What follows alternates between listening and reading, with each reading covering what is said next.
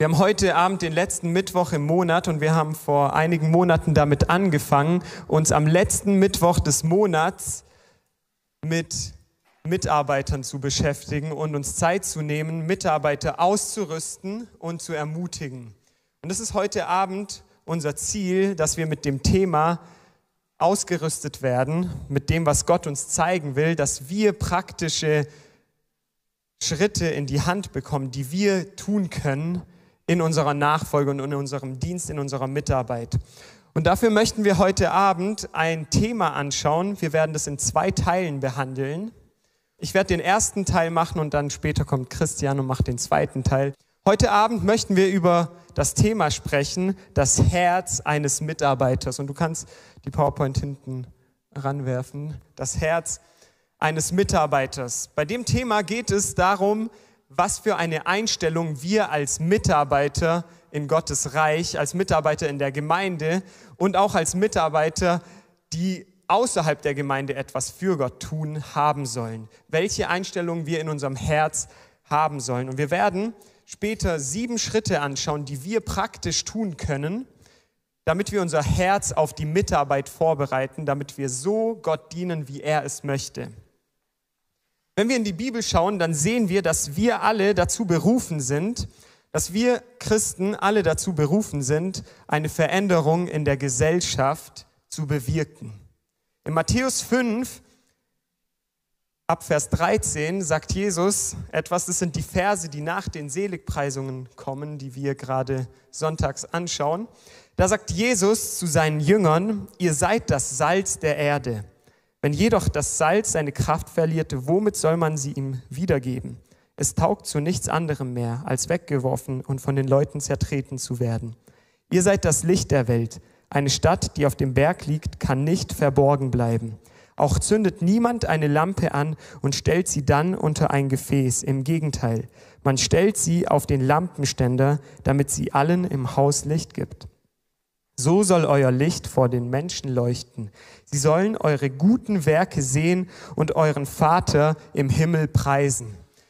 Was dieser Vers aussagt für uns heute Abend ist, dass wir dazu berufen sind, ein Unterschied zu sein in der Gesellschaft. So wie Salz einen Unterschied im Essen macht und Licht einen Unterschied in der Dunkelheit macht, sind wir dazu berufen, einen Unterschied in unserem Umfeld zu machen.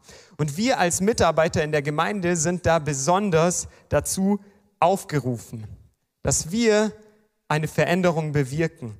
Dass dadurch, dass wir aktiv sind und auf Gott hören, dass dadurch unser Umfeld nicht gleich bleibt und unsere Gemeinde nicht die gleiche bleibt. Leider ist es aber oft so, dass wir Christen viel zu sehr mit uns selbst beschäftigt sind und dieser Berufung und diesem klaren Auftrag von Jesus nicht nachgehen. Das ist leider der Zustand von uns sehr oft im Leben und wir alle können in verschiedenen Phasen unseres Lebens abgelenkt sein von dem Wesentlichen, zu was Gott uns berufen hat. Wenn wir uns anschauen und die Frage stellen, woran es liegt, dass wir Christen nicht immer im Auftrag Jesu leben, dann ist ein Grund davon, dass wir unser Herz nicht richtig darauf vorbereitet haben, Gott zu dienen. Ein Grund dafür, dass wir nicht einen Unterschied machen, ist, dass etwas mit unserem Herzen, unserer inneren Einstellung und unserer Beziehung zu Gott nicht stimmt. Das Herz ist ein Teil vom Menschen, den niemand sieht, aber jeder sieht die klaren Auswirkungen davon, dass unser Herz schlägt. Und genauso ist es mit unserer Einstellung bei der Mitarbeit. Sie wird alles beeinflussen, was wir tun. Und wenn unser Herz in Ordnung ist und wir in einer gesunden Beziehung zu Gott sind, dann werden wir das tun, was er uns gesagt hat. Und weil wir nicht Christen sein wollen, die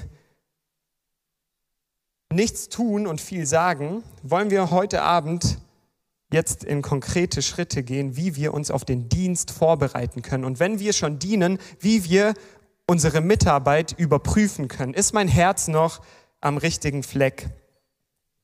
In Apostelgeschichte 9, Vers 3 bis 6, ich werde die Stelle nicht vorlesen, lesen wir darüber, wie Jesus Paulus begegnet. Paulus ist gerade dabei, die Christen zu verfolgen und Christen zu töten. Und auf dem Weg nach Damaskus, wo er auch Christen verfolgen will, begegnet ihm Jesus. Und in dieser Situation, in dieser Begegnung von Paulus stellt Jesus, stellt Paulus Jesus zwei Fragen. Er fragt ihn, wer bist du Herr? Und Jesus sagt ihm, ich bin Jesus, den du verfolgst. Und Paulus fragt auch, was soll ich tun? Und das sind zwei Fragen, die im Zentrum unseres Lebens stehen müssen. Wir müssen erstmal Gott kennen, Gott kennenlernen. Wir müssen Jesus fragen, wer bist du? Wir müssen Jesus erkennen. Und die zweite Sache, wir müssen gehorsam sein. Wir müssen darauf tun, darauf hören, was er uns aufgetragen hat zu tun. Und wie das dann konkret aussieht, werden wir jetzt in den nächsten sieben Punkten, die ihr auch auf dem Handout seht, betrachten. Der erste Punkt von diesen sieben praktischen Schritten, die uns helfen, unser Herz vorzubereiten, ist, dass wir die Ziele, die großen Ziele, die Gott für unser Leben hat, entdecken müssen. Das ist die erste Sache, die wir tun müssen, um unser Herz vorzubereiten. Entdecke die großen Ziele Gottes für dein Leben. Wenn wir Gott begegnen, dann wird er uns große Ziele geben. Er ist ein großer Gott und deshalb gibt er uns große Ziele. Ein kleiner Gott würde uns kleine Ziele geben, aber Gott gibt uns große Ziele. Und in dem Moment, in dem wir beginnen, Jesus nachzufolgen, gibt er uns die Möglichkeit, mit ihm an seinen Zielen, mit ihm gemeinsam zusammenzuarbeiten. Er lädt uns ein, an den Zielen, die er hat, teilzuhaben. Und eine Sache, die wir merken werden, wenn wir Jesus begegnen, ist, dass er uns Ziele gibt, die sich komplett von den Standards in unserer Gesellschaft unterscheiden. Die Ziele, die du haben wirst, wenn Jesus dir begegnet, werden komplett andere sein als die Ziele, die Jesus dir gibt, wenn du ihm begegnest. Das sehen wir auch in den Worten von Paulus. Er hat die gleiche Erfahrung gemacht. Alles, was er versucht hat zu erreichen, hat sich umgedreht, nachdem er Jesus begegnet ist. Und das beschreibt er in Philippa 3. In Vers 7 steht, doch was mir ein Gewinn war, das habe ich um Christi willen für Verlust gehalten. Ja, noch mehr.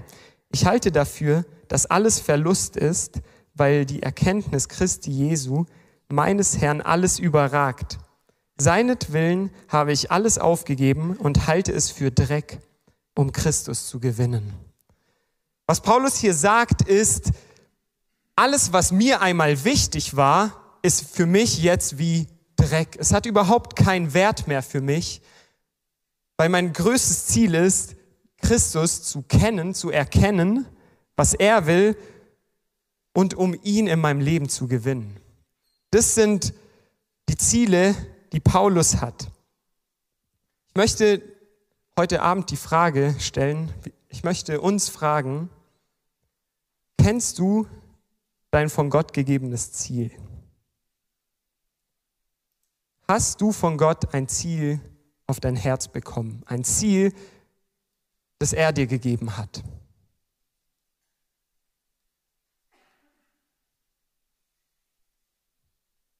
Wenn du Jesus begegnest, und das kannst du heute tun, du kannst ins Gebet gehen, du kannst anfangen, Jesus kennenzulernen, dann wird er dir ein ganz spezifisches Ziel für dein Leben geben, das genau auf unsere Situation, auf unser Umfeld zugeschnitten ist. Gott hat einen allgemeinen Auftrag für uns alle im Leben, aber er hat auch Ziele für uns persönlich. Ziele, die niemand anders so erfüllen kann, wie du sie erfüllen kannst. Ziele, die du in deinem Umfeld umsetzen musst. Und wir haben die Aufgabe, unser Herz zu öffnen, dass Gott uns große Ziele in unserer Situation geben kann. Und wenn wir uns öffnen, dann wird er uns unseren Platz zeigen in seinem Auftrag. Und er wird uns Ziele geben, die nur von ihm kommen können. Wenn du aber an einem Punkt bist, wo du sagst, okay, ich weiß nicht, was meine Ziele sind, dann kannst du die folgenden Fragen beantworten, die stehen auch auf dem Zettel um dein von Gott gegebenes Ziel zu entdecken. Die erste Frage, die du dir stellen kannst, ist, was liegt mir wirklich auf dem Herzen? Oder für was brenne ich? Was für eine Sache ist so etwas, wo ich leidenschaftlich darüber bin. Was lässt mich nachts nicht schlafen?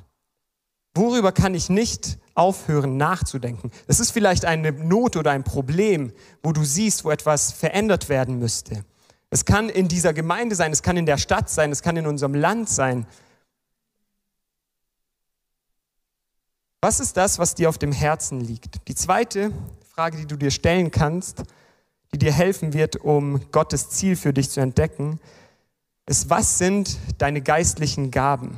Welche Gaben hat Gott dir gegeben? In der Bibel lesen wir darüber, dass jeder von Gott Gaben empfangen hat, die wir einsetzen sollen. Und wenn wir uns bewusst machen, dass Gott uns Geschenke gemacht hat, Fähigkeiten gegeben hat, die wir benutzen können, dann ist es unsere Aufgabe, diese zu benutzen. Also das wird oft ein Hinweis darauf sein, wenn du dir bewusst bist, was für Gaben Gott dir gegeben hat, dann wird das oft mit dem zusammenhängen, was du tun sollst. Gott gibt uns Gaben, damit wir mit denen etwas tun. Die dritte Sache ist, was sind deine natürlichen Talente? Gott hat uns alle mit sehr individuellen Eigenschaften und Charakteren geschaffen. Und das hat er gemacht, weil er Vielfalt liebt aber auch weil er möchte, dass wir diese Dinge, die er in uns gelegt hat, dass wir anfangen, sie einzusetzen. Dass wir anfangen, mit ihnen zu arbeiten. Frag dich, was kann ich natürlich gut? Manche Leute können von Natur aus gut sprechen. Andere können gut mit Kindern umgehen. Andere können gut kochen.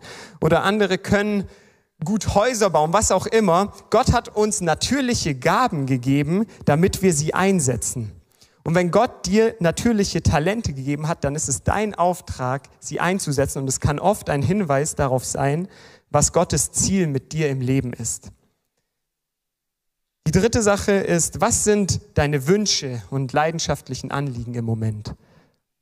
Was wünschst du dir, dass anders läuft in der Welt? Was wünschst du dir, dass anders ist? Welchen Wunsch hat Gott dir aufs Herz gelegt?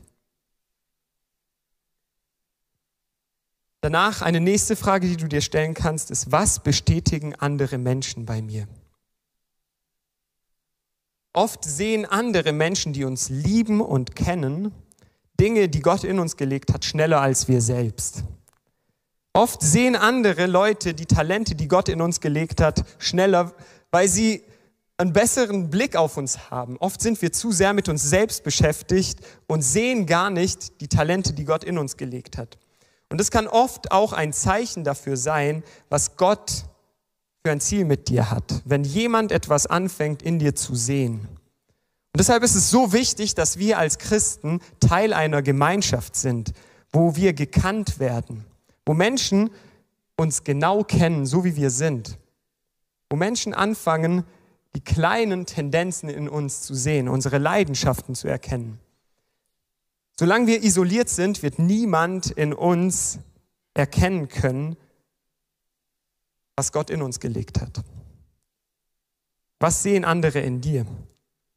Was sind die Träume und Visionen, die Gott auf dein Herz gelegt hat? Ich glaube, Gott gibt jedem, der es ihm erlaubt, Träume und Visionen fürs Leben. Eine Vorstellung über eine bessere Zukunft. Eine Vorstellung darüber, wie der Heilige Geist durch uns etwas tut. Und die letzte Frage, das ist wahrscheinlich die praktischste. Welche Gelegenheiten bieten sich uns gerade jetzt? Ein Hinweis darauf, was Gott will, dass wir jetzt tun, was sein Ziel mit uns jetzt ist, ist oft auch das, was wir gerade tun können. Welche Gelegenheit habe ich im Moment? Ich glaube, das ist der Fokus, auch das, worauf wir unseren Fokus setzen sollen, was wir jetzt im Moment tun können. Unsere Aufgabe ist es nicht, uns darauf zu fokussieren, was wir gerne irgendwann mal tun könnten oder würden, aber jetzt nicht die Möglichkeit haben, sondern dass wir genau die Dinge tun, die wir jetzt anfangen können. Das ist Gottes Ziel mit uns, was du jetzt tun kannst. Gott hat große Ziele für unser Leben. Ich möchte euch ermutigen, nochmal zu Hause euch Zeit zu nehmen, um über diese Fragen nachzudenken. Euch im Gebet diese Fragen mitzunehmen und Gott zu fragen, was möchtest du mit meinem Leben tun? Gib mir die Ziele, die du hast, die du für mein Leben hast. Und ich bin mir sicher, dass wenn wir uns Zeit nehmen und Gott Raum machen, dass er zu uns spricht, dann wird er uns große Ziele geben. Große Ziele. Das ist die erste Sache, die wir als Mitarbeiter mit dem richtigen Herz tun müssen. Wir müssen Gottes Ziele für unser Leben entdecken. Die zweite Sache, die wir tun müssen, ist jedes Hindernis, das uns von Mitarbeit und Dienst abhält, wegräumen. Nummer zwei, räume jedes Hindernis aus deinem Leben. In Hebräer 12, Vers 1 und 2 stehen zwei Verse, die ich vorlesen möchte. Hier steht, da wir nun eine solche Wolke von Zeugen um uns haben, so lasst uns jede Last ablegen und die Sünde, die uns so leicht umstrickt, und lasst uns mit Ausdauer laufen in den Kampf, der vor uns liegt. Indem wir hin, hinschauen auf Jesus, den Anfänger und Vollender des Glaubens, der um der vor ihm liegenden Freude willen das Kreuz erduldete und dabei die Schande für nichts achtete und der sich zur Rechten des Thrones Gottes gesetzt hat. Wenn wir diese Verse zu uns sprechen lassen, dann sehen wir, dass wir dazu aufgefordert werden, alle Dinge aus unserem Leben abzulegen, die uns daran hindern, das zu tun, wozu Gott uns berufen hat. Wir sind dazu berufen, alles, was eine Last oder ein Hindernis dafür ist, was Gott tun will, dass wir das ablegen. Das Ergebnis davon, wenn wir das tun, wenn wir anfangen in unserem Leben aufzuräumen, wenn wir alle Lasten, die uns davon abhalten und dann auch noch alle Sünden aus unserem Leben wegräumen und uns aufs Wesentliche fokussieren, dann werden wir einen starken Charakter entwickeln. Dann werden wir einen Charakter entwickeln, der mit dem zusammenpasst, was wir sagen. Wir werden Menschen sein, deren Mitarbeit glaubwürdig ist. Mitarbeit und Dienst beginnt erstmal damit, dass wir unser eigenes Leben aufräumen. Mitarbeit beginnt nicht damit, dass wir auf einer großen Bühne stehen, sondern Mitarbeit und Dienst beginnt damit, dass wir die Dinge, die uns davon abhalten, die Hindernisse sind in unserem Leben, dass wir sie aus unserem Leben rausräumen. Und es bedeutet nicht, dass wir zuerst perfekt sein müssen, bevor wir irgendwas für Gott tun können, sondern es bedeutet, dass wir immer mit dieser Einstellung für Gott etwas tun, dass wir uns hinterfragen, dass wir nicht aufhören, uns zu überprüfen und die Lasten und die Sünden, die wir auf dem Weg aufsammeln, immer wieder ablegen. Dass wir uns immer wieder Zeit nehmen, um über unser Leben zu reflektieren und uns zu fragen, was hindert mich jetzt im Moment, um Gott zu dienen? Welche Hindernisse und welche Sünden vielleicht habe ich in mein Leben zugelassen, die mich jetzt in meiner Mitarbeit zurückhalten? Was dann passieren wird, wir werden glaubwürdige Mitarbeiter werden. Wir werden Mitarbeiter werden, deren Taten und Worte zusammenpassen. Und erst dann werden wir Menschen sein, mit denen auch gerne andere Menschen zusammenarbeiten wollen. Wenn wir merken, dass irgendwie niemand mit uns zusammenarbeiten will, dann liegt es vielleicht daran, dass wir unser Leben nicht aufgeräumt haben. Dass irgendetwas noch in unserem Leben uns hindert dass vielleicht irgendeine Bitterkeit noch da ist, die wir nie aufgearbeitet haben.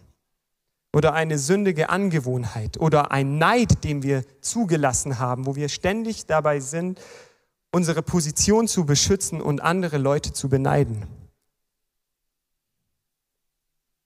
Unsere Aufgabe ist es, uns selbst zu überprüfen. Und das können auch nur wir selbst tun. Wir müssen uns selbst prüfen. Dazu ruft uns die Bibel immer wieder auf. Praktische Schritte dafür, dass wir Menschen sind, die einen starken Charakter entwickeln, indem sie alle Hindernisse ausräumen, sind die folgenden drei, die ich euch geben will. Die erste Sache ist, um einen starken Charakter zu entwickeln, müssen wir anfangen, persönliche Disziplin zu entwickeln. Als zweites müssen wir selbstsicher werden, indem wir unsere Identität in Christus finden. Und als drittes müssen wir anfangen, nach biblischen Überzeugungen, Werten und ethischen Maßstäben zu leben. Und wenn du dich fragst, wie wir das machen können, dann will ich euch das noch ein bisschen praktischer machen. Persönliche Disziplin entwickeln wir, indem wir gute Gewohnheiten in unserem Leben entwickeln, die zu Säulen werden. Wir entwickeln persönliche Disziplin, indem wir Gewohnheiten entwickeln, die uns dazu helfen, was hier in Vers 2 stand, auf Jesus zu schauen. Hier im Hebräerbrief werden wir dazu aufgefordert, Sünde und Lasten abzulegen und das, indem wir auf Jesus schauen. Und das sind Gewohnheiten, die wir brauchen. Das sind Gewohnheiten des Gebets, Gewohnheiten der Anbetung. Die Gewohnheit, regelmäßig in christlicher Gemeinschaft zu sein und uns auch vom Menschen korrigieren zu lassen, uns etwas sagen zu lassen. Oft sind wir oft in unserem eigenen Film gefangen und denken, wir wissen alles besser als alle anderen. Und deshalb brauchen wir Menschen, die in unser Leben sprechen können. Und das ist nichts Populäres heutzutage. Heutzutage wollen wir, dass niemand in unser Leben reinredet.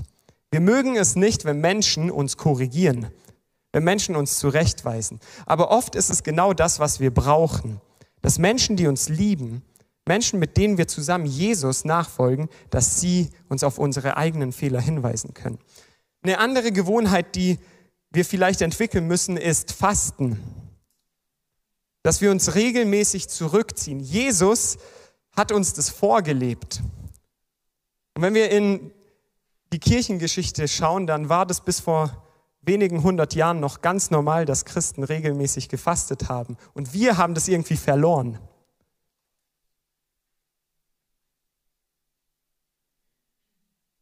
Das sind so ganz praktische Gewohnheiten, die wir anfangen können. Gebet, Anbetung, Gemeinschaft oder Fasten. Und wenn ihr ins Leben von Jesus schaut, welche und euch anschaut, welche Gewohnheiten er noch hatte, dann werdet ihr auch finden, dass Jesus sich immer wieder zurückgezogen hat und Zeiten der Ruhe, Ruhe hatte, um von seinem Vater zu hören. Das ist vielleicht auch eine Gewohnheit, die wir brauchen, dass wir regelmäßig Ruhezeiten einrichten, wo wir nichts tun und Gott zu uns sprechen lassen. Diese Dinge müssen Säulen für unseren Alltag werden. Beim zweiten Punkt, um das bisschen praktischer zu machen, um Selbstsicherheit durch unsere Identität in Jesus zu finden, müssen wir anfangen, die Aussagen Gottes über uns zu glauben. Wir müssen anfangen, erstmal zu lesen, was Gott über uns sagt. Und dafür müssen wir in die Bibel gehen und Gott fragen, wie siehst du mich eigentlich? Viele Christen tun nichts für Gott, weil sie ein negatives Bild über sich selbst haben und deshalb keinen Mut haben, das zu tun, was Gott ihnen aufgetragen hat. Deshalb ist es so wichtig, dass wir anfangen, uns bewusst zu machen, dass das, was Gott über uns sagt, dass das die Realität ist und nicht das, wie ich mich gerade fühle. Und die dritte Sache ist, wir müssen anfangen, nach der Bibel zu leben. Und die Bibel einfach so nehmen, wie sie da steht. Das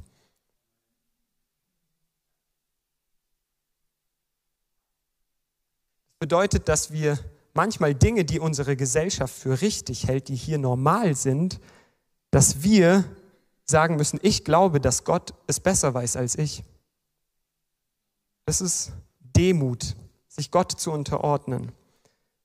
Und dann müssen wir manchmal aufhören, Dinge zu tun, die falsch sind. Wir müssen Sünde ausräumen. Das ist so eine Last, die unsere Mitarbeit und unseren Dienst hindern kann. Es kann aber auch sein, dass irgendwas zwischenmenschlich nicht passt und du in einem Streit bist. Dann ruft uns Gott dazu auf, uns zu versöhnen.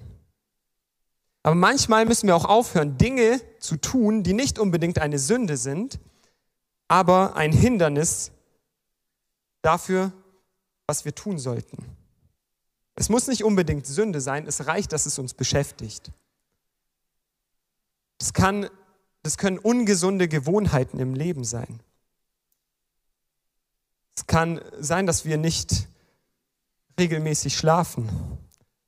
Es können sehr einfache Dinge sein. Oder es kann auch Besitz oder ein Haus sein, das unsere ganze Aufmerksamkeit einnimmt.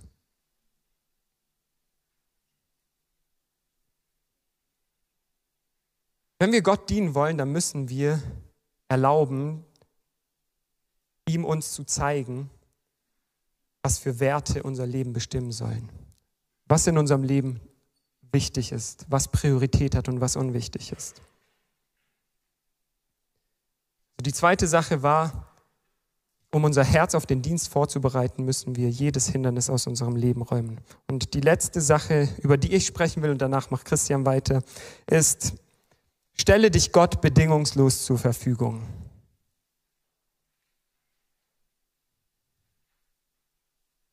In Römer 12, Vers 1 steht, ich ermahne euch nun, ihr Brüder, angesichts der Barmherzigkeit Gottes, dass ihr eure Leiber darbringt als ein lebendiges, heiliges, Gott wohlgefälliges Opfer. Das sei euer vernünftiger Gottesdienst. Wenn wir Gott dienen wollen, dann müssen wir alles, was von unseren eigenen Vorlieben oder Ambitionen bestimmt ist, opfern um Gott wirklich dienen zu können. Bedeutet, dass in allem, was ich für Gott tue, dass es mir nicht mehr darum geht, was gut für mich ist, sondern es geht mir darum, dass Gottes Werk vorangebracht ist, e-, wird egal, was unsere Rolle darin ist. Wir suchen das Beste für sein Reich.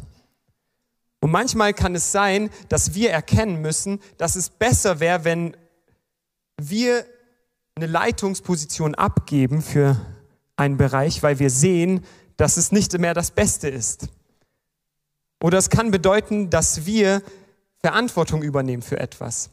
Aber wir müssen hier auf Gott hören und gehorsam sein und ehrlich zu uns selbst werden. Ist das, was ich tue, wirklich das Beste für Gottes Reich oder diene ich mir mit dem, was ich mache, selber? Versuche ich meine eigenen Vorstellungen umzusetzen oder ich versuche ich Gottes Willen zu leben? Und das ist eine Sache, die uns, die wir uns immer wieder fragen können. Und auch ein Bereich, in dem wir praktisch unser Leben Gott bedingungslos zur Verfügung stellen können. Dass wir ihm erlauben, uns zu zeigen, wann was das Richtige für uns ist, was unser Platz in seinem Werk ist. Du kannst zur nächsten Folie gehen.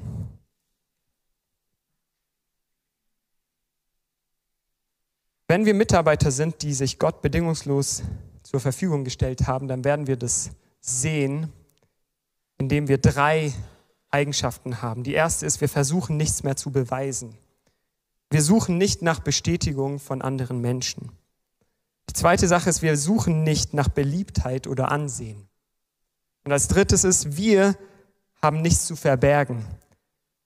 Wir tun das, was wir tun, offen und transparent und ehrlich, weil wir davon überzeugt sind, dass wir das Richtige tun, was Gott uns aufgetragen hat. Das sind die drei Schritte, die wir tun können, um uns Gott bedingungslos zur Verfügung stellen, zu stellen und die Eigenschaften, die wir haben werden. Und Christian wird jetzt weitermachen und die letzten vier Schritte zeigen wie wir unser Herz auf die Mitarbeit vorbereiten können. Und wenn ihr Fragen habt, dann könnt ihr sie gerne jetzt schon aufschreiben, dass ihr bereit seid für später.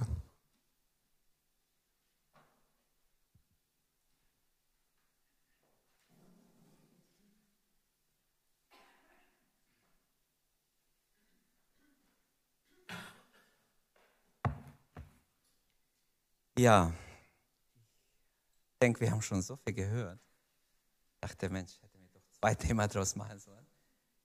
Ähm, zuerst mal möchte ich sagen, es ist ein ganz großes Vorrecht, dass man überhaupt Gott dienen können als, Menschen. Welch ein Vorrecht, den höchsten Gott als Arbeitgeber zu haben, ihm zu dienen, in sein Reich, in sein Weinberg arbeiten zu dürfen. Als viertens, wie Gott unser Herz zubereitet, wie Gott das Herz eines Mitarbeiters zubereitet ist, lerne ausdauernd zu beten. Jakobus 5,13 Leidet jemand unter euch, der bete. Ist jemand unter euch krank, der rufe zu sich die Ältesten der Gemeinde, dass sie über ihn beten. Und dann heißt es weiter, und das Gebet des Glaubens wird den Kranken helfen und der Herr wird ihn aufrichten. Bekennet einander euer Sünden und betet füreinander, dass ihr gesund werdet. Des gerechten Gebet vermag viel, wenn es ernstlich ist. Und hier ist die Betonung auf das Gebet. Wir müssen lernen als Mitarbeiter durchzuhalten im Gebet. Das Problem ist oft, dass wir zu schnell aufgeben, wegen jeder Kleinigkeit, kleine Ermutigung aufgeben. Der Teufel wird gegen uns alle kämpfen. Wenn er gegen Jesus gekämpft hat und ihn versucht hat, wer bin ich, wer bist du, dass er uns nicht versucht? Versuchung ist nicht Sünde an sich. Aber wenn wir nachgeben der Versuchung, sind wir die Verlierer. In 1 Timotheus 2.1 schreibt Paulus, das Erste und Wichtigste, wozu ich die Gemeinde auffordere, ist das Gebet. Also nicht, wenn nichts mehr hilft, wenn wir alles probiert haben und gar nichts geht, dann beten. Nein, als allererstes beten, bevor wir was versuchen auf andere Wege. Das ist eine ganz andere Situation.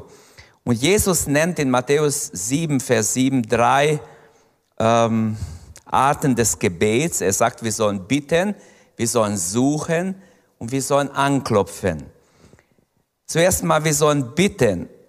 Gebet bereitet mein Herz, dein Herz als Mitarbeiter vor. Wenn ich vor Gott stehe und bitte, bin ich wie ein Bettler. Viele würden sagen, ein Bettler zu sein ist eine schreckliche Situation. Nein, bei Gott ist es nicht so. Ich darf wie ein Bettler kommen und wir sind alle Bettler, geistlich gesehen. Wir stehen vor dem lebendigen Gott wie Bettler, wir bitten Gott. Und das ist das Gebet des Glaubens, durch das wir Gottes Verheißung im Glauben ergreifen. Wir sollen alle Zeit beten, alle Zeit vor Gott stehen im Gebet. Und wir dürfen auch empfangen, wenn wir nicht zu schnell aufgeben. Und darum geht es, dass wir lernen, Ausdauer im Gebet zu haben.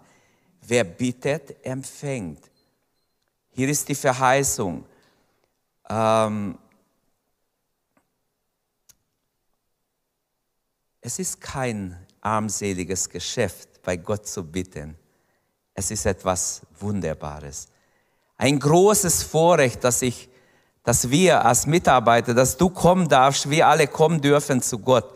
Direkt zu Gott, ohne einen Mittler, ohne irgendjemand, der uns vertritt, sondern direkt zu Gott. Natürlich ist Jesus unser Mittler im Himmel. Er, er steht zwischen Gott und Mensch.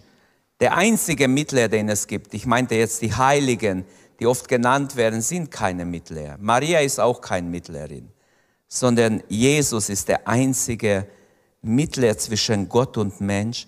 Und wir dürfen kommen. Und die Bibel fordert uns immer wieder auf, dass wir bitten, nach dem Willen Gottes bitten, in Demut bitten, in Hingabe bitten, in Erwartung, dass Gott uns auch erhört. Wir dürfen ernst bitten, inbrünstig wirklich vor Gott stehen und wenn Gott sieht, dass wir es ernst meinen, wird er uns auch helfen. Zacharia hat schon aufgegeben, überhaupt für ein Kind zu glauben. Und als er in den Tempel geht und Gott dient, begegnet ihm Gott durch einen Engel und er kriegt die Verheißung, dass er einen Sohn bekommt.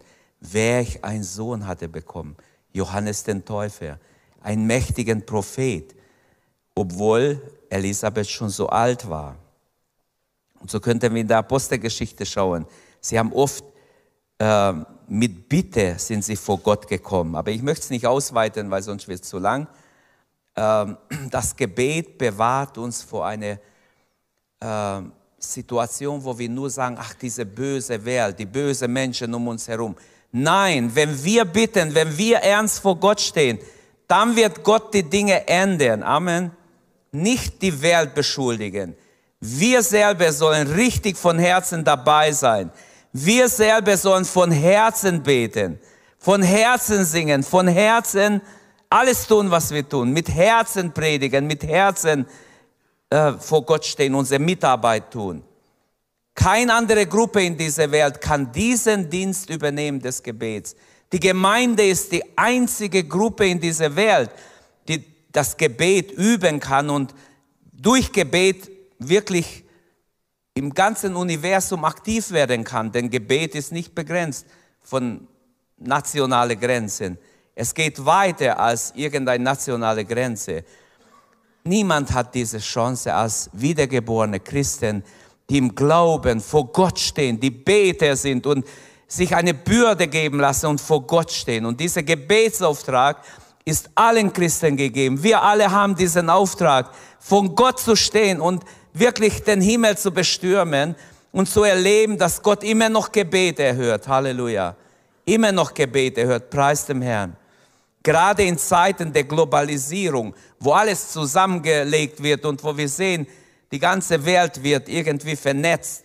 Da finde ich es ganz wichtig, dass wir als Gemeinde auftreten. Wir sind Beter. Wir beten und unsere Gebete reichen überall hin, egal wo die Menschen sind, wo die Not wäre.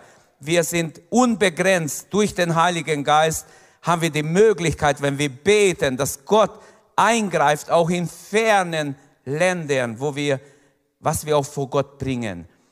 In 1. Petrus 2,9 wird gesagt, wir sind ein Volk von Priestern und Königen. Halleluja, wie wunderbar. Welche zwei wunderbare Bilder. Wir sind ein priesterliches Volk, der vor Gott steht und ein königliches Volk. Uns winkt schon die Krone vom Himmel. Halleluja. Wir dürfen als solches aufstehen, wie wir im Punkt 3 gehört haben. Auch unsere Identität in Christus ist ganz wichtig, dass wir wissen, wer wir sind, nicht hochmütig, sondern im Vertrauen, der Herr hat verheißen und sein Wort ist Ja und Amen. Deshalb dürfen wir bitten. Das Zweite, was Jesus sagt, suchen. Suchen. Wer sucht, der findet. Das ist das Gebet der Hingabe, durch das wir Gottes Wille in unser Dienst auch erkennen. Wir dienen in ganz verschiedenen Aufgaben in der Gemeinde, im Reich Gottes. Und es ist so wichtig, dass wir auch nach Gottes Willen immer wieder fragen.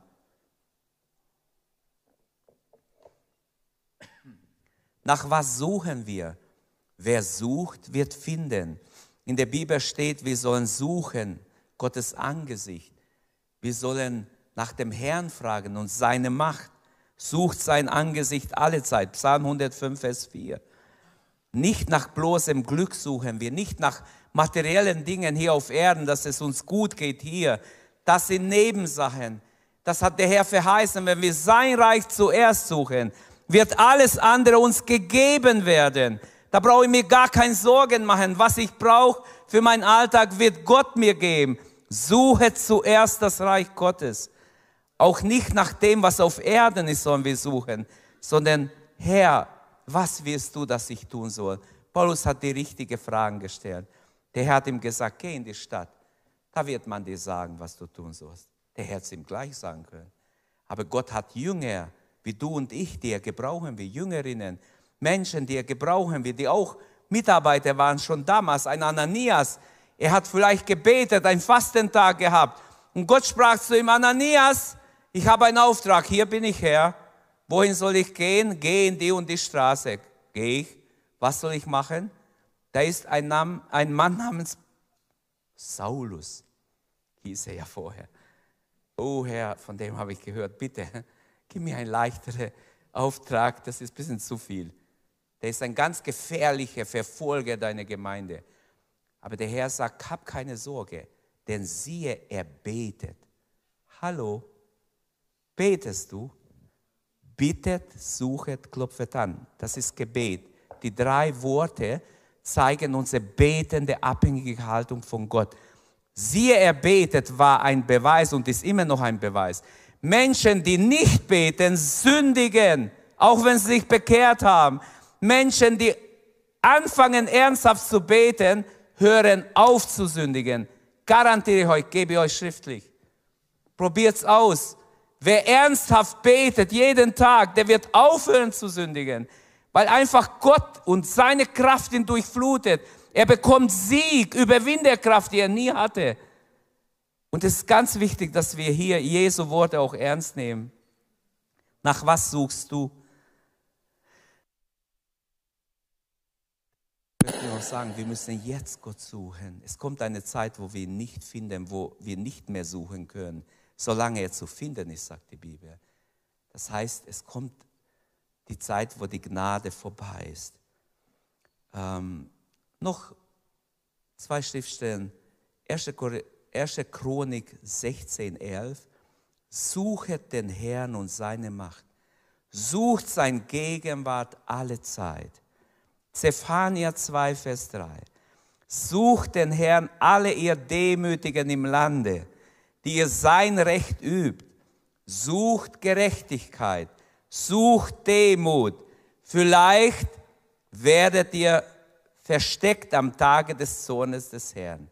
Da ging es um Gericht in diesem ähm, Kontext.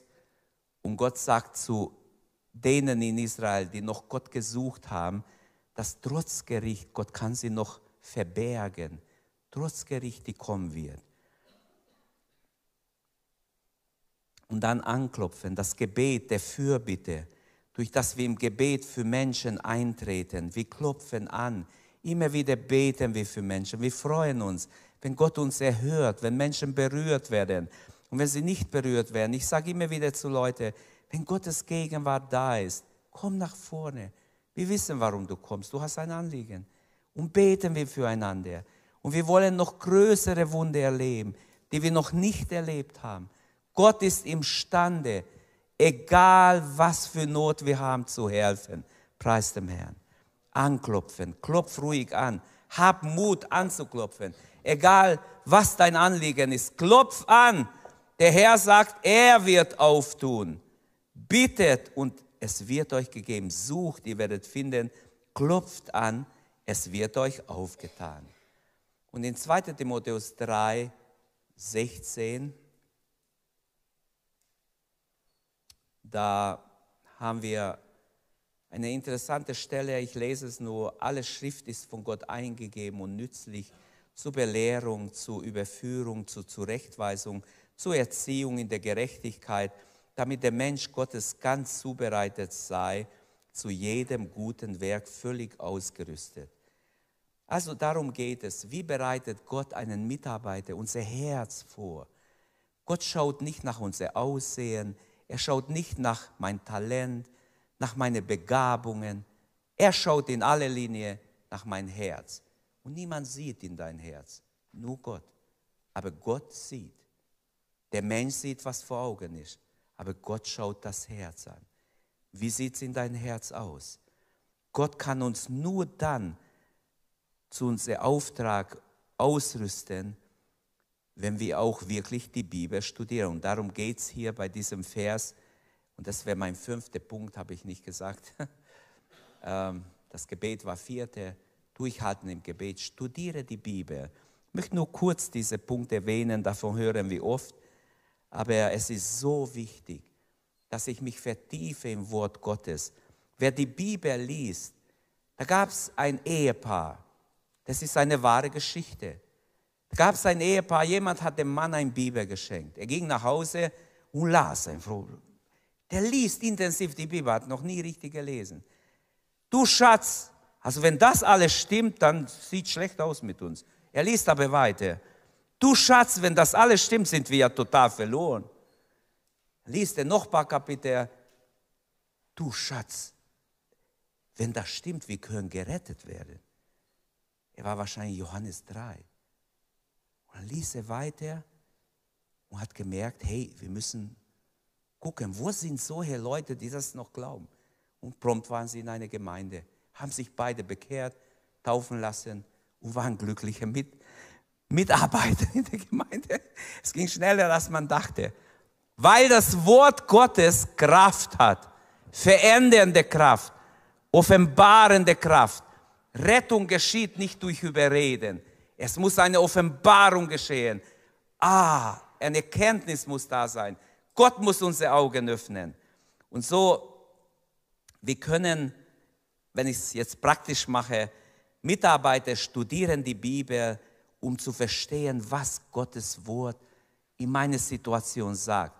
Das Wort Gottes war damals schon Gottes Wort, als es geschrieben wurde. Es ist ja inspiriert vom Heiligen Geist. Das sagt uns Gottes Wort selber. Menschen haben nicht einfach eine gute Idee gehabt. Ah, das schreibe ich mir schnell auf. Ah, ich möchte auch mal ein Buch schreiben. Nein.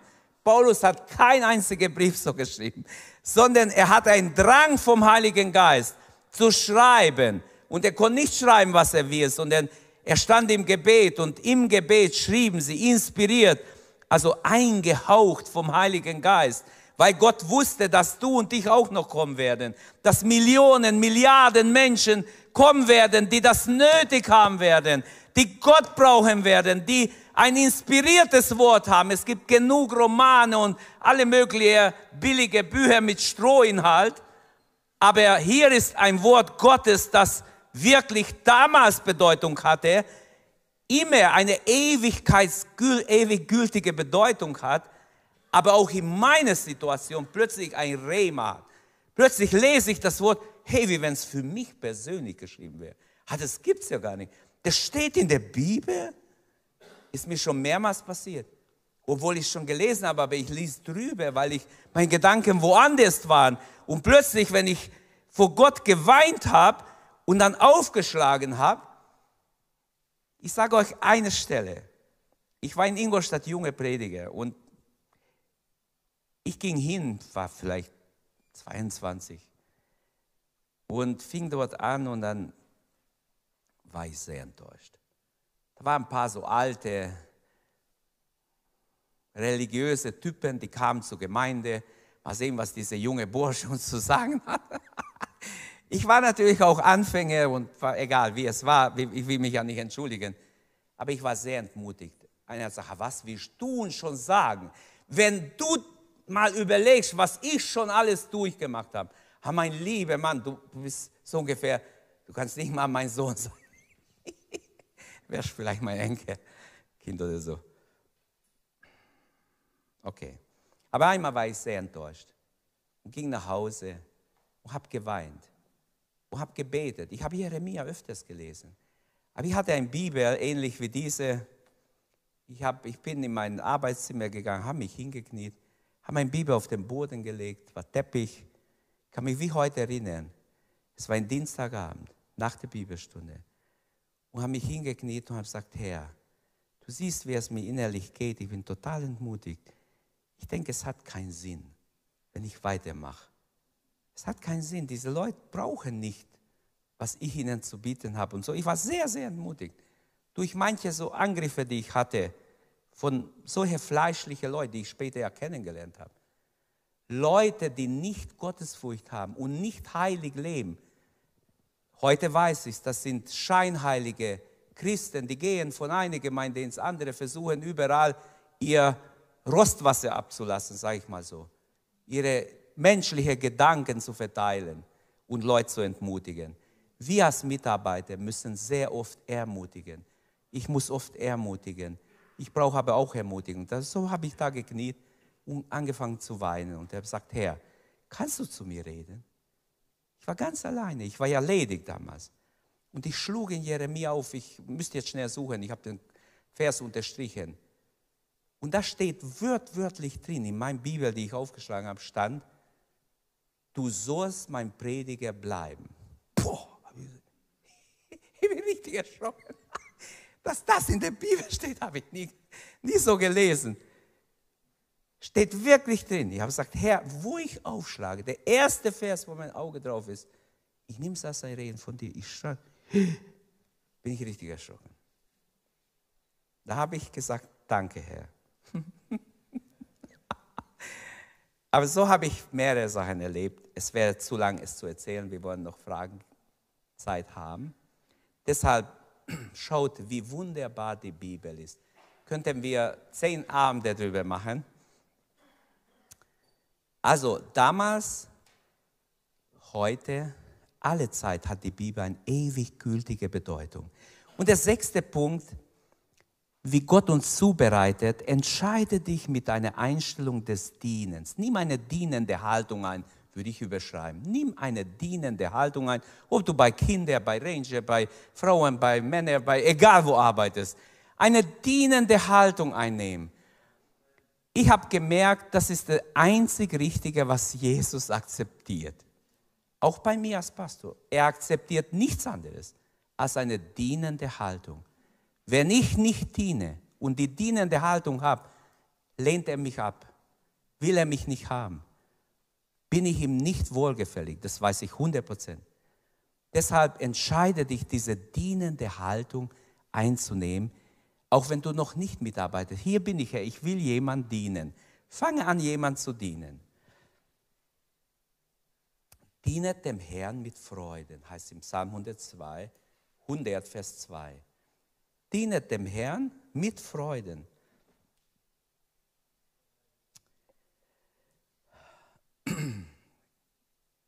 Deshalb ist die Frage falsch, wenn ich als Mitarbeiter frage, was bringt es mir, wenn ich da mitarbeite? Was bringt es mir, wenn ich im, im Technikteam oder im Lobpreisteam oder irgendwo mitmache, im Kinderdienst? Was bringt es mir? Was bringt es mir? Bringt es mir überhaupt was? Natürlich bringt es dir was. Wenn du die dienende Haltung hast, bringt es dir was. Dann wird es dir Lohn bringen und so weiter. Vielmehr sollten wir fragen, wie hilft mein Dienst andere? Wie kann ich Gott dienen, dass andere gesegnet werden? In Philippe 2 haben wir diese wunderbare Stelle, die dienende Haltung Jesu.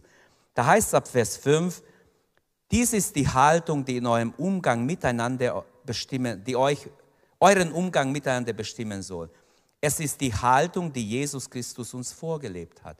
Er, der Gott in allem gleich war, und auf eine Stufe mit ihm stand, nutzte seine Macht nicht zu seinem eigenen Vorteil aus. Im Gegenteil, er verzichtete auf alle seine Vorrechte und stellte sich auf dieselbe Stufe wie ein Diener.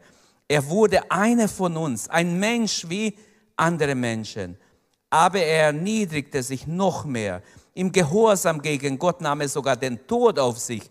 Er starb am Kreuz wie ein Verbrecher. So hat er sich erniedrigt. Er hat sich total ganz bis unten erniedrigt. Das war dem Teufel zu viel. Hat er ihn in Ruhe gelassen. Der unterste Weg ist teufelsfrei, hat jemand gesagt. Wenn du dich demütigst bis zum Boden, dann sagt der Teufel, ach, da will ich nicht hin. Er ist viel zu hochmütig. Der Weg der Demut, bitte? Der Weg der Demut, Satan ist viel zu hochmütig, das wollte ich sagen der Weg der Demut ist der Weg, den Jesus ging. Und ja, er hat dadurch auch gesiegt. Und er wusste, dass er sein Ziel nur so erreichen wird. Mitarbeit beginnt immer mit irgendeiner Not. Wenn du vielleicht weitergehst, ich dachte, das wäre drin. Ähm, die Not weckt leidenschaftliche Hingabe in eine Person man wird dann aktiv, um die Not zu begegnen und das Handeln dieser Person motiviert wieder andere zu Mitarbeit. Das heißt, ich kann auch ein egoistischer Mensch sein in der Gemeinde und die Not überhaupt nicht sehen. Ich kann vielleicht die Not merken, aber uh, gehe ich schnell vorbei, weil ich kein Mitleid habe und kein Interesse habe zu helfen. Aber es kann sein, du siehst eine Not und der Heilige Geist kommt und sagt, hey, du musst was machen ja, ja, was soll ich machen? Wenigstens mir ging es schon so ein paar Mal. Ich habe eine Not gewusst und er hat gesagt, du musst was machen. Ja, ich habe so im Gedanken mit Gott geredet hin und her, äh, wollte mich ausreden, ich kann nicht helfen. Aber Gott hat gesagt, nein, nein, das geht nicht. Du wirst helfen. Ich zeige dir, wie du helfen kannst. Ich will, dass du hilfst und so weiter. Und ich könnte erzählen, praktisch ein paar Sachen, die ich erlebt habe. Und tatsächlich manchmal siehst du im Nachhinein erst, und Gott segnet auch erst, wenn du wirklich bereit bist, diesen Weg zu gehen. Sehen wir die Not? Es gibt so viel Not. Auch unter Gotteskinder gibt es viel Not. Lasst uns offen sein und lasst uns aktiv werden.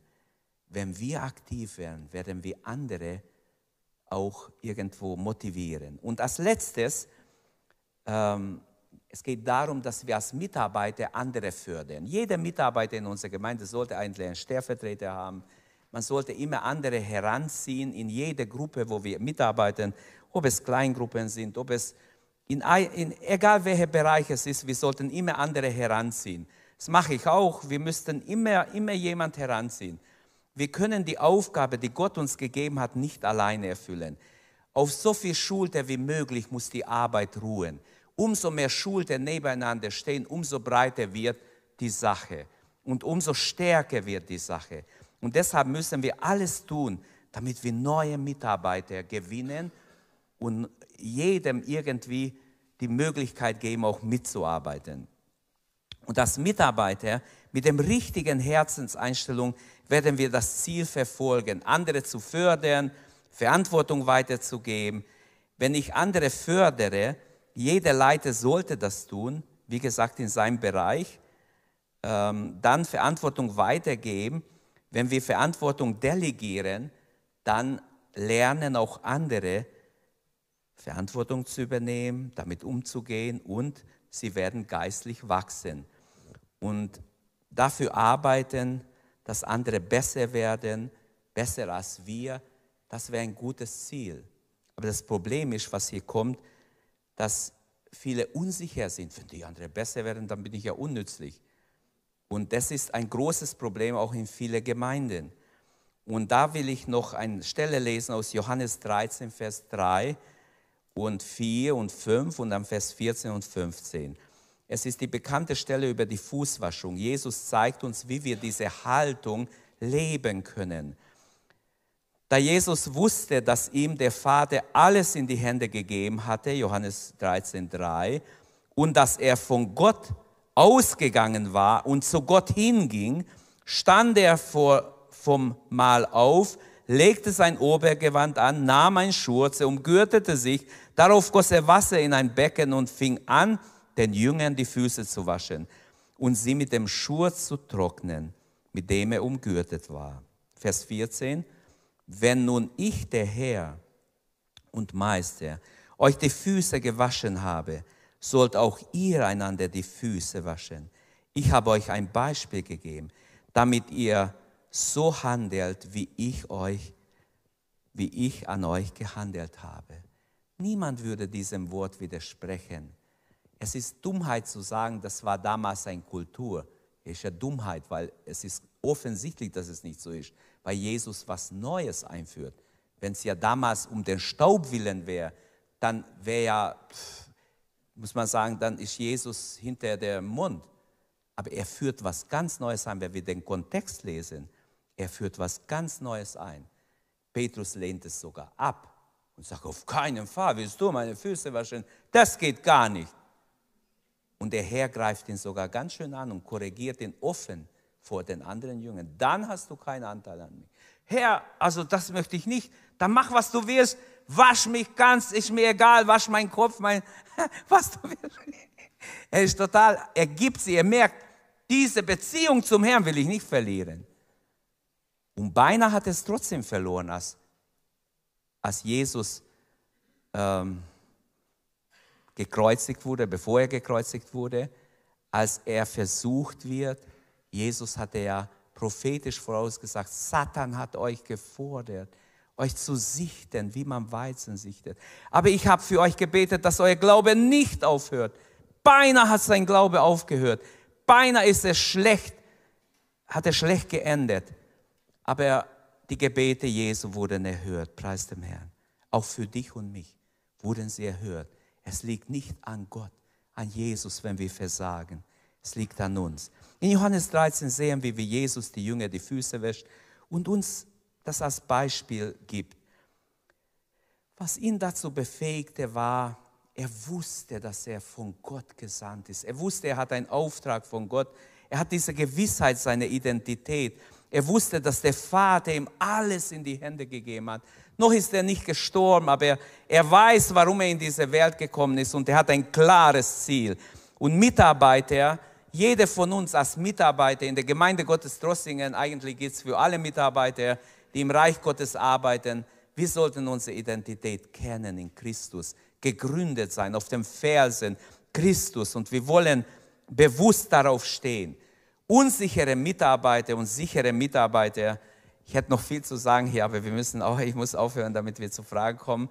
Hier gibt es vielleicht noch ein paar Dinge, wenn du eins weitergehst. Sichere und unsichere Mitarbeiter, man kann es an folgenden Aspekten äh, sehen. Sichere Mitarbeiter ziehen sich eine Schürze an, dienen. Unsichere suchen nur hohe Position. Sichere Mitarbeiter schöpfen Kraft aus ihrer Identität.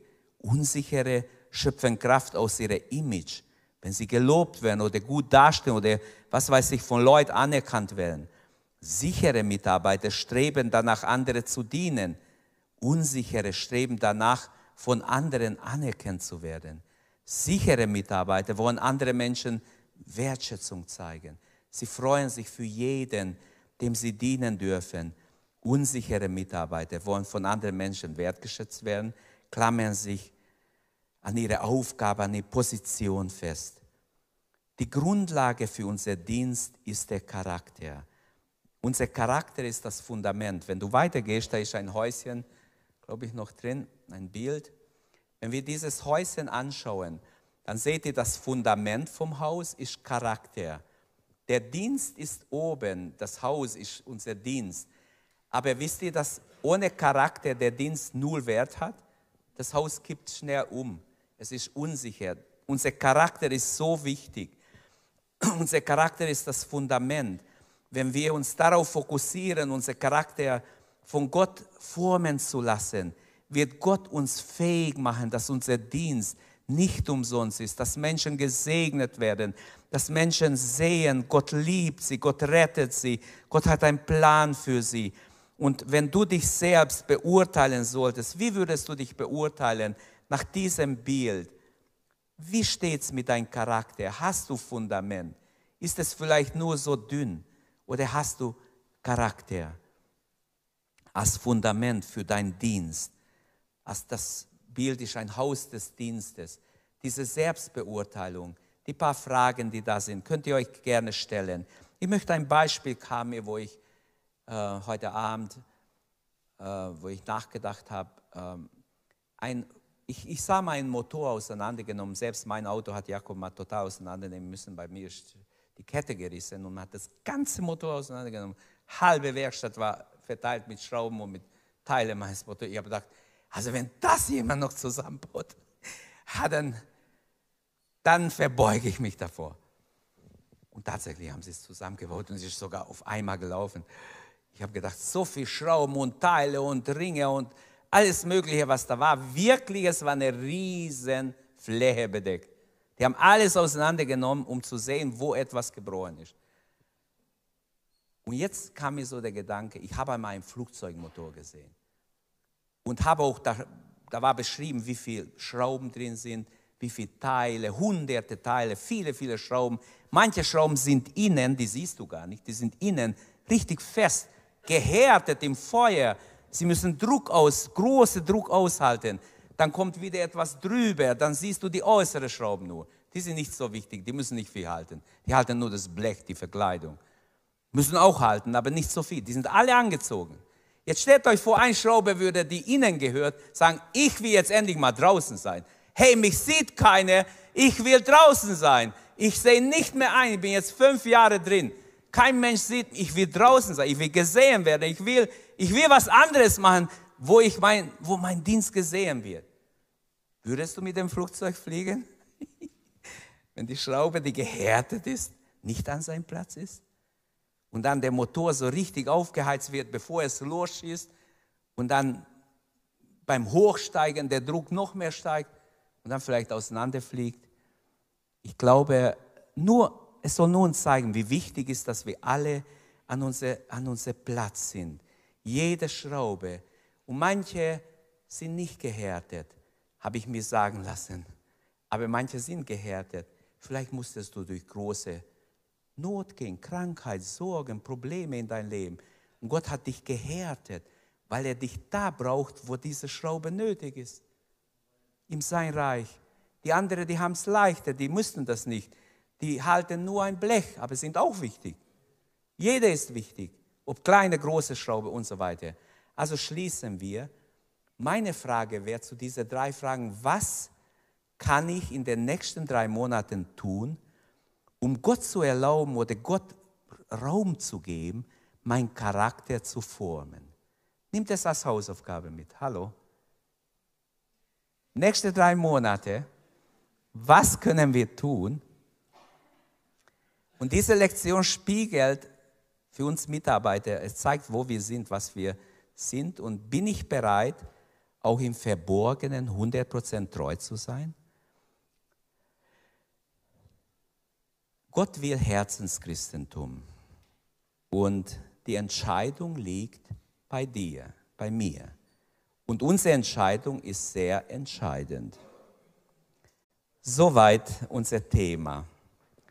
Bitte, jetzt sind Raum zu fragen.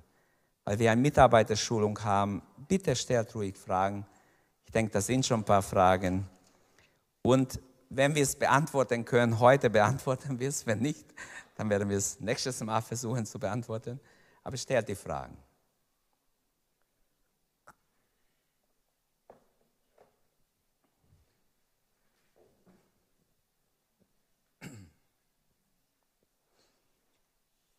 Die Technik ermöglicht, dass man anonym die Fragen stellt. Also das ist ja. Sind schon da? Mhm.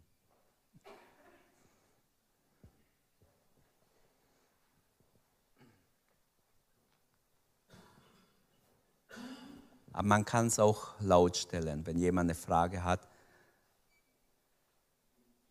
Es geht um Charakter, um Zubereitung, Mitarbeit. Hat jemand eine Frage?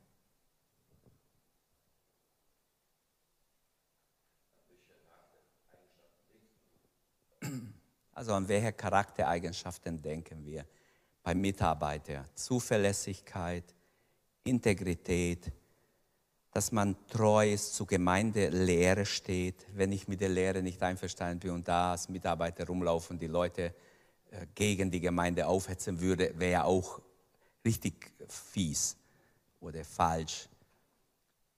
Was wäre noch? Sagt mir, ihr könnt besser denken wie ich. Äh, ich habe schon viel geredet. Zuverlässigkeit, ja. Geduld.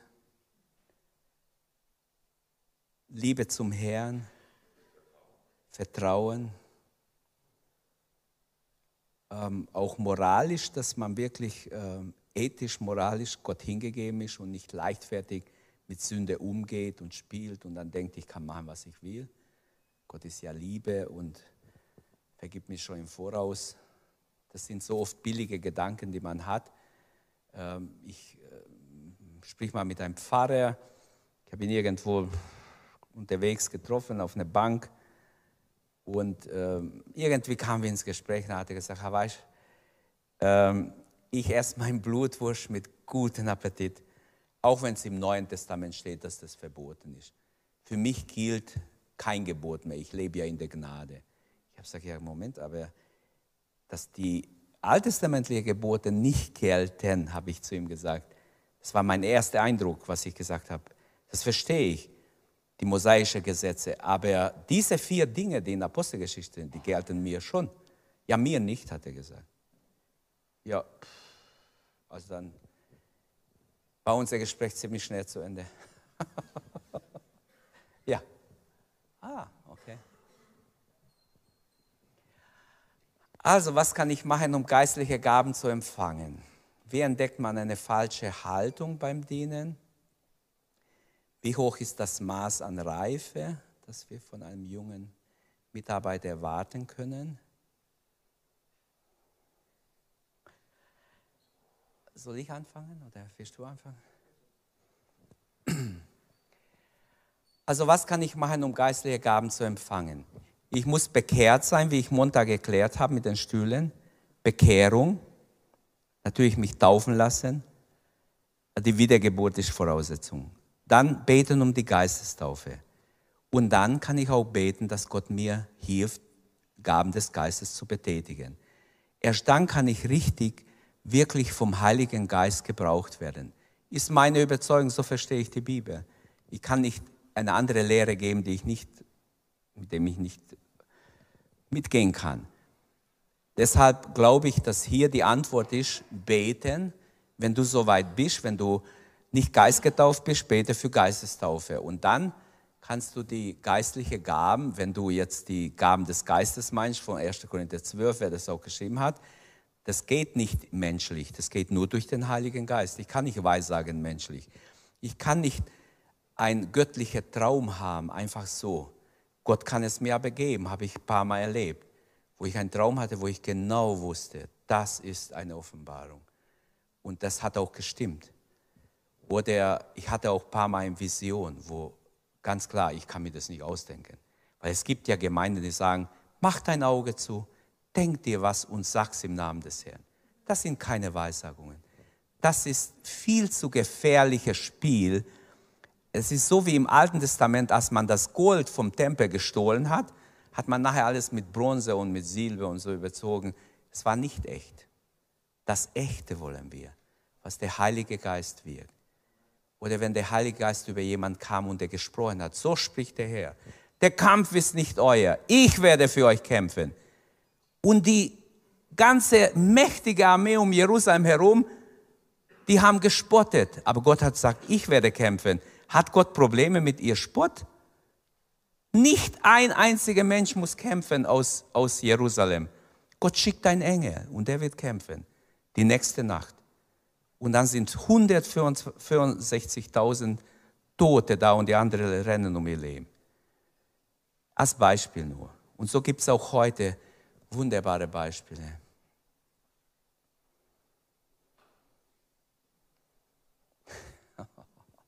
Ihr habt Fragen. Also ist das das Wichtigere oben oder unten? Okay,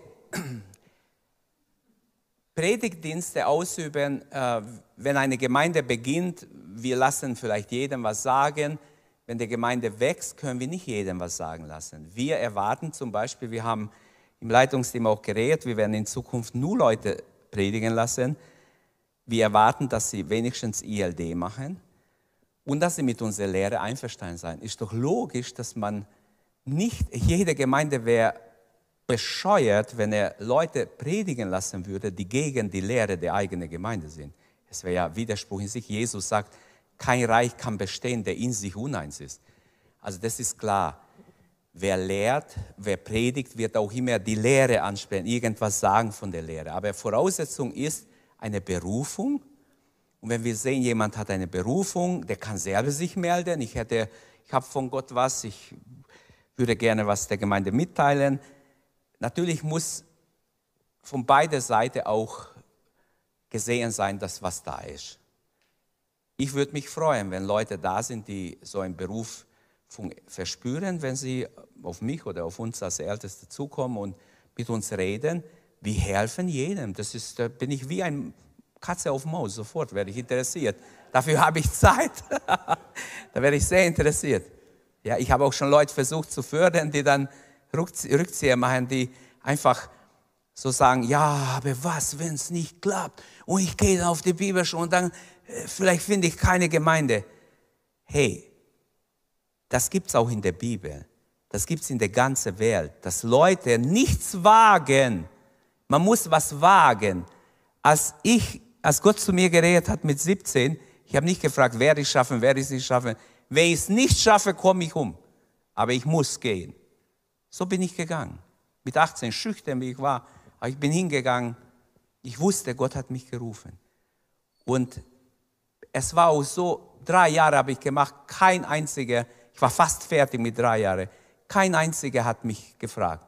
Meine Kollegen haben schon alle eine Praktikumsstelle gehabt. Ich stand da, ich habe gebetet, habe gefastet. Eines Tages kam ein Prediger, der hat gesagt, ein Pastor, der hat gesagt, du, ich beobachte dich schon länger. Ich möchte, dass du zu mir kommst, bei mir Praktikum machst. Natürlich war ich total froh und das war auch richtig. Zwei meiner Kollegen sind rausgeflogen, wo sie hin sind. In die größere Gemeinde wollten die gehen, konnten sehr gut reden, aber haben Charakterprobleme gehabt, wirklich. Ich hatte vielleicht auch Charakterprobleme, aber ich durfte wachsen. Aber ich sage es einfach, bei einem mindestens war es ein Charakterproblem, warum er mitten im Praktikum sogar rausgeschmissen wurde. Schlechte Beispiel habe ich jetzt erzählt. Okay, ist die Antwort da oder sollen wir noch weiter daran arbeiten? Ihr müsst beim Seminar Berufung kommen, dann reden wir darüber mehr. Willst du was sagen? Also wie entdeckt man eine falsche Haltung beim Dienen? Ich denke, die erste Sache ist, dass wir ehrlich zu uns selbst werden müssen und auch Gott fragen müssen, dass er es uns zeigt. Aber ich denke, oft sind Hinweise darauf, wenn ich merke, ich bin neidisch auf jemanden, der was besser macht als ich. Oder ich gönne niemandem etwas, der einen Erfolg hat. Oder ich habe Angst, dass irgendjemand mir was wegnimmt. Dann ist es oft ein Zeichen dafür, dass ich etwas für mich selbst mache und nicht für andere. Genau. Ja, also man sollte beim, bei unserer Haltung eigentlich die dienende Haltung sehen und nicht, was ich kann. Also nicht, was ich kann, ist wichtig, nicht mich rausstellen, sondern die dienende Haltung soll rauskommen. Jesus soll sichtbar werden. Der Diener ist nicht so wichtig als der Herr, dem wir dienen. Amen. Wir müssen Jesus groß machen und nicht nur dann kommen, wenn ich diene und sonst nicht in die Gemeinde komme. Das wäre für mich auch eine schlechte Charaktereigenschaft. Kann man zu jung sein, um dienen, beziehungsweise wann sollte man damit anfangen? Also man kann klein anfangen, man sollte, wir machen manchmal auch Fehler, wir haben manche Fehler gemacht als Lokalgemeinde, dass wir Leute zu schnell befördert haben. Da sind wir auch vorsichtiger geworden. Man hat Leute manchmal zu früh was Wichtiges machen lassen, war ihnen zu viel, dann sind sie nachher vielleicht geschwächt aus dem Dienst raus. Ich glaube, das ist überall der Fall. Deshalb steht auch in der Bibel, dass wir nicht zu früh jemand die Hände auflegen, wenn es um bestimmte Dienste geht. Da geht es um Timotheus. Er soll nicht zu schnell Leute in wichtige Ämter einsetzen. Die sollen erst bewährt werden. Das heißt, äh, mein persönliche Sicht ist, und seit einigen Jahren versuchen wir es auch so zu machen, dass Leute, die noch nicht richtig bekehrt sind, nur hier aufwachsen und so vieles wissen, das reicht nicht für bestimmte Mitarbeit. Bestimmte Mitarbeit, selbst Lobpreis, ist zu früh für Leute, die nicht richtig bekehrt sind. Weil sie wollen uns in Gottes Gegenwart führen, hallo, und selber sind sie nicht in Gottes Gegenwart. Das geht nicht. Wenn uns jemand in Gottes Gegenwart führen möchte, der muss in Gottes Gegenwart sein vorher. Ich sage es jetzt nicht auf jemanden bezogen. Ich sage das, weil das mir jetzt einfällt, von einer Gemeinde, wo die jungen Leute beim Samstag beim böse Film waren und Sonntag die Gemeinde in Gottes Gegenwart führen. Das ist eine Schande. Das geht nicht. Da macht Gott nicht mit, das sage ich euch. Das wird Gott niemals segnen. Da geht es genau in die, in die Richtung. Der Schuss geht nach hinten los, wie man sagt. Das ist ein Jammer. Wenn wir denken, dass wir so es machen können, dann sind wir auf der Verliererseite. Aber ich bin absolut dafür, dass man jung anfängt. Wenn jemand empfindet, ich würde gerne wo dienen, fragt, was ich auch nicht gut finde, wenn Leute in der Gemeinde bestimmte Leute fördern, andere wieder hängen lassen. Wir müssen schon schauen, dass eine Ausgewogenheit ist dass manche nicht mit, sage ich mal, mit zwölf was machen dürfen, die andere darf es mit 14 nicht. Also das sollte man schon in den Tipps immer mit dem Teamleiter auch reden, egal ob es Kinder, Jugend, Ranger, sonst was ist. Da gibt es auch bestimmte Regeln, die kann ich jetzt nicht alle aufzählen.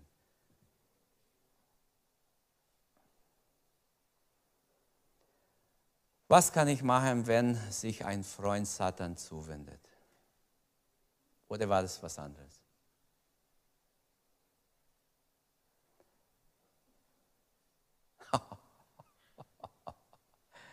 Was müssen wir tun, damit langjährige Mitarbeiter ihr dienendes Herz beibehalten oder zurückgewinnen? Ja, das ist schade, wenn, wenn sie es nicht mehr haben. Ähm, ich denke, wir brauchen eine neue Begegnung mit Gott. Wenn wir eine neue Begegnung mit Gott haben, werden wir wieder die Gesinnung Christi haben, dass wir zerbrechen vor Gott, dass wir ganz neu Gott dienen. Es kann einem Pastor passieren, kann einem Ältesten passieren, kann einem Lobpreisleiter passieren. Ich weiß von einem Pastor, der war bei uns vor fast 30 Jahren, als wir angefangen haben. Er hat bei uns ein wunderbares Zeugnis gegeben. Er hat gesagt, ich war Pastor in einer Gemeinde mehrere Jahre und habe nicht gemerkt, ich habe meine Beziehung zu Gott total vernachlässigt. Ich kam, habe was gepredigt, bin gegangen. Eines Tages haben die Ältesten gesagt, hallo, so geht es hier nicht weiter. Entweder du hast ein Wort von Gott oder wir suchen jemand anderes. Er war so schockiert. Der ist nach Hause, hat er gesagt, er war sprachlos. Er ist nach Hause, hat sich hingekniet, hat gesagt, Herr, du musst mir helfen. Er hat eine Woche gefastet und Gott gesucht. Und Gott hat ihn ganz neu angenommen, ganz neu ist ihm begegnet. Und dann hat er ein Wort von Gott. Die Gemeinde hat ihn nicht mehr erkannt, wo er wieder kam. Und er hat wirklich Zeugnis gegeben, dass das möglich ist, auch bei einem Pastor. Und ich weiß, dass es möglich ist. Und deshalb, das ist bei jedem Mitarbeiter. Es gibt im Leben des Mitarbeiters, wenn wir so einen Bogen machen würden, auch manchmal, wo es runtergeht. Es muss wieder hochgehen. Wenn wir merken, es geht gerade, ist schon nicht gut. Es muss nach oben gehen. Okay, aber ich rede zu viel, wenn wir. Aber wir, es ist ein wichtiges Thema. Die fünf Minuten reden wir sowieso nachher noch. Ähm,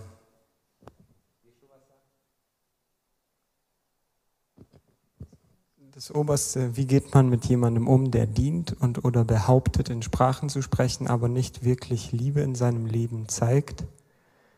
Ähm, ich weiß nicht wirklich, was der richtige Umgang ist, aber ich weiß, was in 1. Korinther 13 steht. Dort steht, der, dessen Dienst ist eigentlich nur wie Lärm, aber hat keine Bedeutung vor Gott.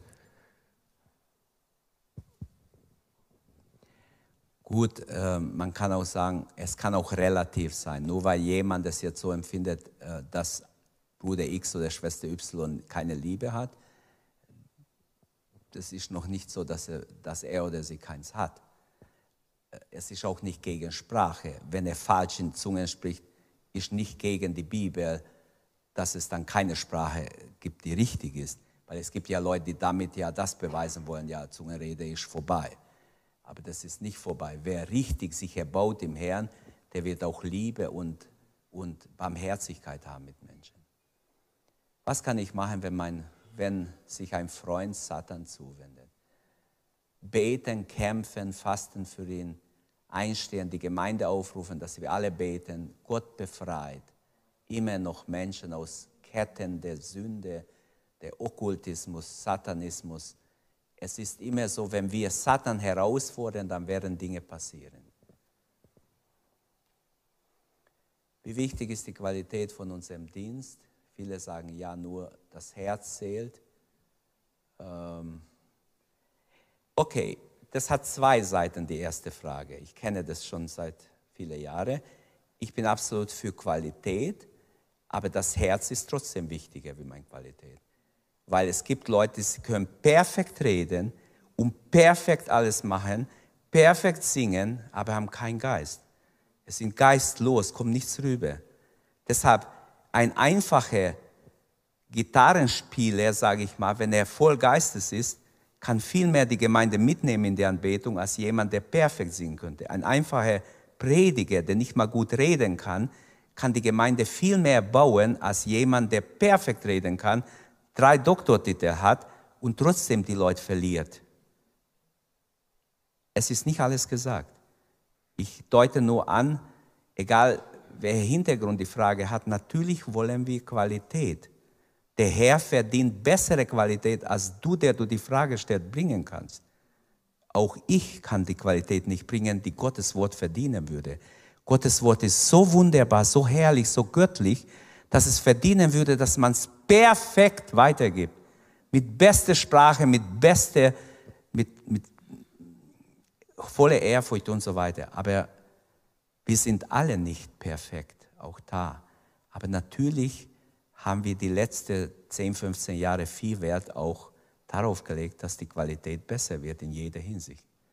Hoffe ich, dass ihr das seht. Aber ich weiß, wie es, mir kommen jetzt die ganzen Diskussionen in sämtliche Gemeinden. Wir machen gleich Schluss. Es gibt so viele Fragen. Ist doch gut. Wir gehen nächstes Mal drauf ein. Also, wie hoch ist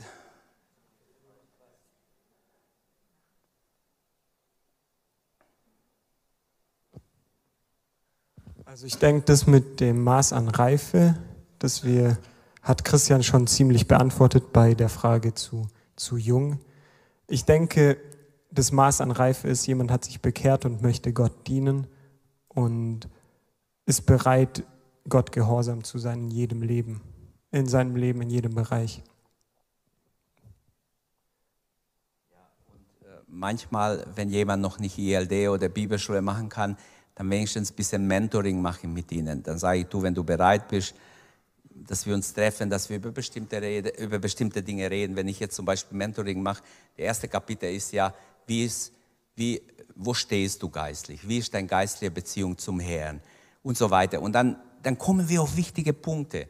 Und es ist sehr nützlich. Ich habe das mit manchen gemacht, manche wollten das nicht. Auf Wiedersehen. Entschuldigung, wenn ich das sage. Niemand muss es machen. Aber mir hat es sehr geholfen. Ich habe es auch mit jemandem gemacht irgendwann. Und ich habe manchen echt helfen können aus anderen Gemeinden, die gekommen sind, mit denen ich es gemacht habe und noch jetzt mache.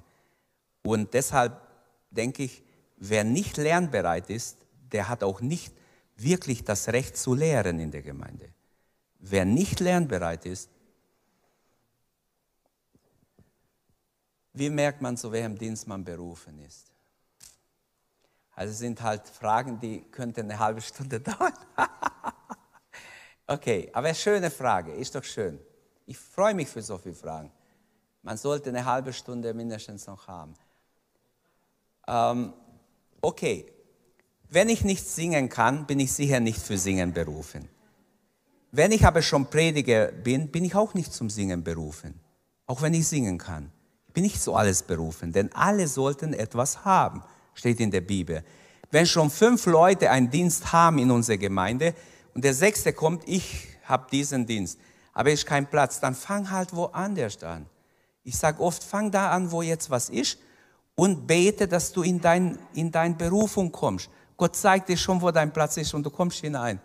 Und so, manchmal müssen wir uns vortasten, wie wenn wir blind wären und wir tasten uns vor und Gott hilft. Gott ist wunderbar. Gott will ja auch, dass wir lernen, uns führen zu lassen. Manchmal ist es sogar besser, du fängst nicht gleich im richtigen Dienst an, wo du zum Schluss hingehörst, sondern fängst woanders an. Umso mehr Dienste man hat. Ich war auch zuerst Jugendleiter. Ich war Jugendleiter, zwei, drei Jahre. Und dann erst wurde ich in Ingolstadt mit einer kleinen Gemeinde, hat man probiert, ob es überhaupt wert ist, dass wir in der Gemeinde gibt. Vielleicht haben die Leute so gedacht, weiß ich ja nicht. Da war noch eine Frage. Also sollten wir als Gemeinde den Mitarbeitern gegenüber? Ah, okay. Ja klar, ich denke, in der Bibel steht, äh, dass wir einander schätzen sollen. Jeder Mitarbeiter ist eine Gabe für die Gemeinde.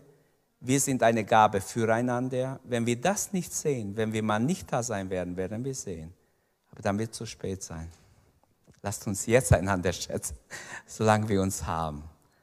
Seid gesegnet. Ich wünsche, dass wir alle Gott dienen mit der Gabe, die wir haben. Wenn dir die Predigt weitergeholfen hat, dann teile sie gerne mit deinen Freunden und Bekannten. Abonniere unseren Podcast, um keine weitere Predigt zu verpassen. Und wenn du unsere Arbeit unterstützen möchtest, findest du auf unserer Webseite unter gegotrossingen.de weitere Informationen.